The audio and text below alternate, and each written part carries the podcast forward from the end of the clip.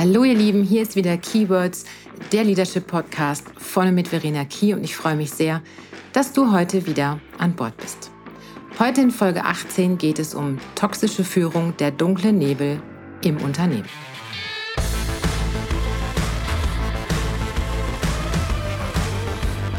Vor kurzem bin ich über eine Studie gestolpert. Eine Studie über toxische Führung und die Tatsache, dass diesen Unternehmen alles aber keine Seltenheit ist. Drei deutsche Universitäten haben dazu die Daten von mehr als 37.000 Bewertungen von Konuno beleuchtet und ausgewertet. Der gesamte Datenbestand der Jahre 2016 und 2017 wurde den Universitäten zur Verfügung gestellt. Und schlussendlich wurden 37.308 quantitative Bewertungen und 3.725 Textkommentare ausgewertet, die Mitarbeitende von 149 Unternehmen auf der Arbeitgeberbewertungsplattform abgegeben haben. Und die häufig vorkommendsten Kommentare lauteten wie folgt. Der direkte Vorgesetzte versucht dem Mitarbeitenden das Gefühl zu geben, dass er nichts kann. Ja, ihr Lieben, und dieses Ergebnis ist ebenso ernüchternd wie auch erschreckend. Führungsverhalten hat viele Gesichter. Dennoch setzt toxisches Führungsverhalten noch einmal eine ganz, ganz andere Maske auf. Wir sprechen an dieser Stelle von Führen über Druck, Angst, Lügen, Abmahnung, Manipulation etc. Aber vor allen Dingen auch von öffentlicher Bloßstellung, von Anschreien, von Kränkung, Denunzieren, Ignorieren bis hin zur Erhöhung der eigenen Person durch die Erniedrigung anderer. Dass ein solches Verhalten schon mal per se unakzeptabel ist, ist ja das eine. Viel schlimmer fand ich, dass dieses Führungsverhalten eben keine Seltenheit ist. Vielleicht nicht immer in seiner stärksten Ausprägung, allerdings zeigen laut Studienauswertungen 85 Prozent der zugrunde gelegten Unternehmen Ansätze oder starke Ausprägung von toxischer Führung auf.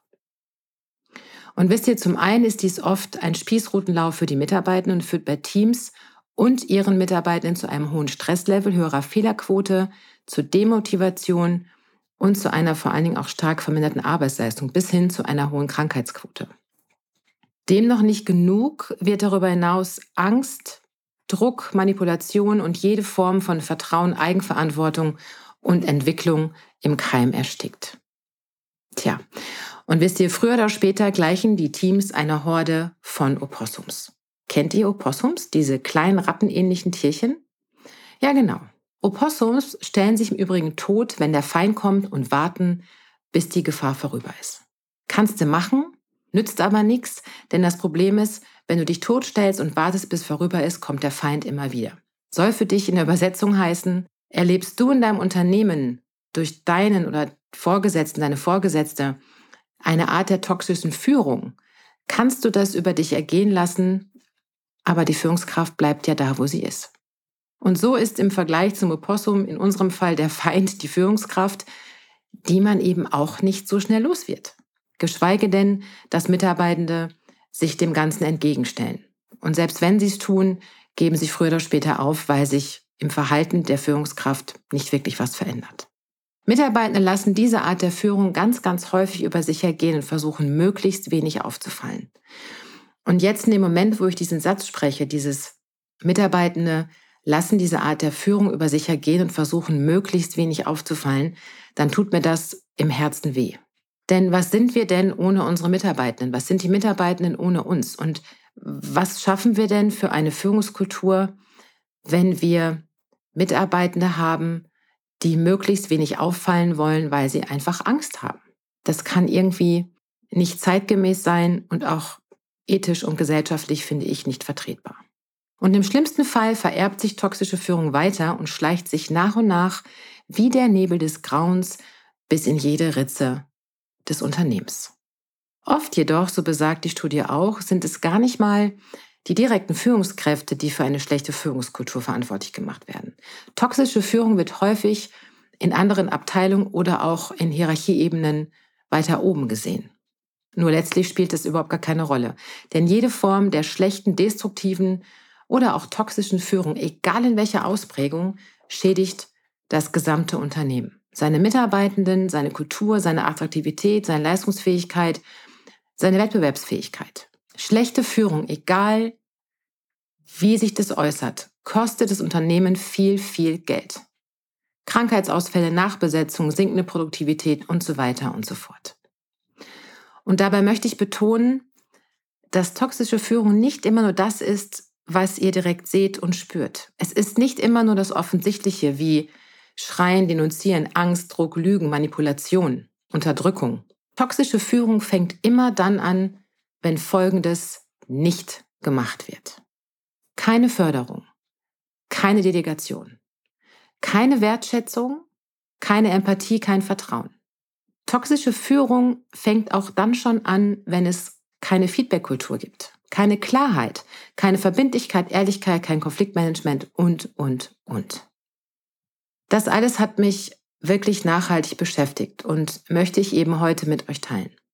Wisst ihr, jede einzelne Führungskraft, die schlechte Führung an den Tag legt, ist eine zu viel. Ich denke, da sind wir uns einig.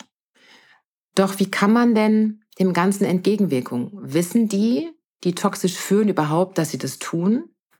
Mit ziemlich großer Wahrscheinlichkeit nicht. Wie auch. Denn niemand aus den Reihen der Mitarbeitenden wird ihnen freiwillig dieses Feedback geben. Und wenn die eigene Führungskraft oder auch, ich sag mal, die oberen 10.000 genauso sind, wie soll es denn dann ans Tageslicht kommen? Sind toxische Führungskräfte denn in der Summe schlechte Menschen? Oder wissen sie oft einfach nicht, was sie da tun und damit anrichten? Und ich denke, hier wird es auch wie in so vielen Fällen ein, nicht ein Entweder-Oder, sondern ein sowohl als auch geben. Ich glaube, ganz viele Führungskräfte wissen es einfach nicht besser und wissen gar nicht, was sie mit Nichtführung, mit keinem Feedback, all den Dingen, die ich gerade aufgezählt habe, was sie damit anrichten, sind sich dessen nicht bewusst. Vielleicht ist es aber auch so, dass sich hier vorgelebtes Verhalten schlicht und ergreifend vererbt. Und dazu gab es auch schon mal eine Folge von mir, Führung vererbt sich. Und das ist auch so ein Punkt. Wenn man als Führungskraft schon seit Jahren in dieser Unternehmensschleife hängt und selber dieses toxische Verhalten, in welcher Ausprägung auch immer, selber bekommt von seiner Führungskraft oder so erlebt, auch an anderen Hierarchieebenen, dann wird man dieses Verhalten früher oder später in Teilen oder auch in aller Gänze adaptieren. Also ist die Frage, vererbt sich das vorgelebte Verhalten schlicht und ergreifend, was es nicht besser macht, wohlgemerkt. Vielleicht ist es aber auch so, weil einige einfach nicht hinterfragen, ob dieses desolate Führungsverhalten gut ist und weil die anderen vielleicht aufgegeben haben, dagegen anzugehen, weil es nichts bringt oder zu viel Kraft kostet oder weil die Angst einfach zu groß ist, Konsequenzen tragen zu müssen, die man genau mit einem Feedback zu der toxischen Führung ausgelöst hat. Was bleibt denn dann? Also was ist denn dann der Weg? Bleibt da nur die Flucht nach vorne zu einem anderen Arbeitgeber? Womöglich ist es ein Weg. Doch dann wird sich in dem Unternehmen, welches man verlassen hat, trotzdem nichts ändern. Neue Führungskräfte werden kommen und genau wie die Mitarbeitenden das Gleiche wieder und wieder und wieder erleben. Ich habe heute auch keine Antwort für euch, keine darauf, was das Richtige wäre. Ich habe maximal ein paar Ideen. Wisst ihr, zum einen ist es schön, wenn Unternehmen gehaltvolle Führungsleitlinien formulieren und diese dann an sämtliche Stellen im Unternehmen an die Wände tackern. Führungsleitlinien können sicherlich ein gutes Tool sein, um einer wertschätzenden, menschenorientierten Führung Raum zu geben. Aber hilft es, einfach nur ein Führungsleitlinien zu formulieren und diese, wie ich es gerade schon sagte, an die Wände zu tackern? Ich denke nicht. Zumindest nicht, wenn diese Leitlinien aus den Köpfen des Marketingteams entstanden sind oder sich die Geschäftsführung überlegt hat, was sich denn irgendwie toll, nett, hip und was weiß ich nicht noch anhört. Versteht mich bitte nicht falsch. Ich bin durchaus Fan von Leitlinien. Ich entwerfe diese oft auch mit den Teams, mit denen ich arbeite.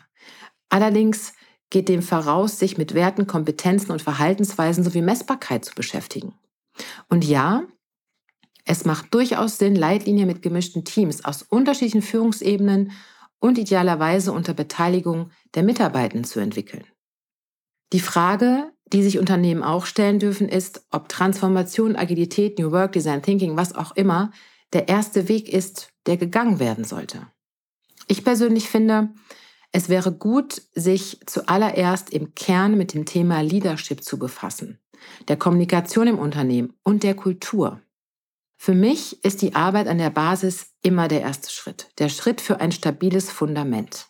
Und um ein Fundament von Vertrauen, Offenheit, guter Kommunikation, Wertschätzung zu erbauen, braucht es die nachhaltige Entwicklung und Begleitung der Führungskräfte.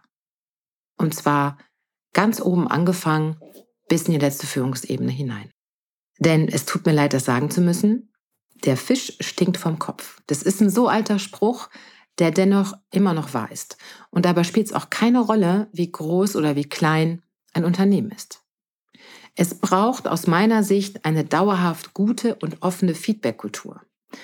Eine Kultur, in der sich Mitarbeitende, egal auf welcher Position, trauen, Rückmeldung zu geben.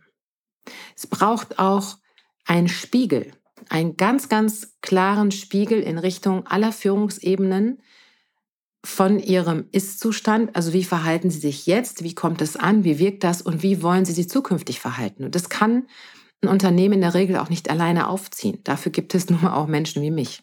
Und ganz ehrlich, es geht bei Führungskräften nicht darum, perfekt zu sein.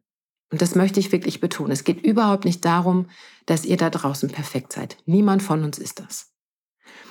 Wenn man auf einschlägigen Portalen und in Lektüren regelmäßig nachliest, entsteht das Gefühl, dass an Führungskräfte solch hohe Anforderungen gestellt werden, die man so oder so niemals erfüllen kann. Doch es geht nicht darum, sämtliche Anforderungen zu erfüllen und alles richtig zu machen. Es geht nicht darum, den perfekten Avatar einer Führungskraft zu haben und zu sagen, so müsst ihr sein. Kein Mensch braucht perfekte Führungskräfte. Kein Mitarbeitende von euch braucht eine allglatte, unnahbare oder vielleicht sogar arrogante Führungskraft. Es geht darum, authentisch zu sein, nahbar zu sein, Fehler zu machen und dazu zu stehen. Entscheidungen zu treffen, Klarheit auszustrahlen und Sicherheit. Zugegeben, es ist ein langer und auch oft steiniger Weg. Vor allen Dingen ist er aus zwei Gründen steinig. Das eine ist, dieser Weg ist deswegen steinig, weil ihr euch aus eurer Komfortzone rausentwickeln dürft. Also das ist ganz, ganz viel Arbeit an euch selbst, Verhalten zu verändern, euer Verhalten zu verändern.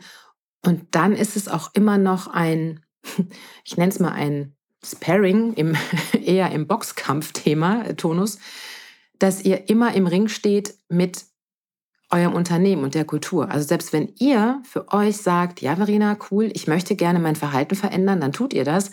Wenn aber drumherum noch das Alte vorherrscht, ist es immer schwierig, auf seinem Weg zu bleiben. Dennoch darf ich euch wirklich in die Hand versprechen, dass sich diese Arbeit und dieser Weg lohnen wird.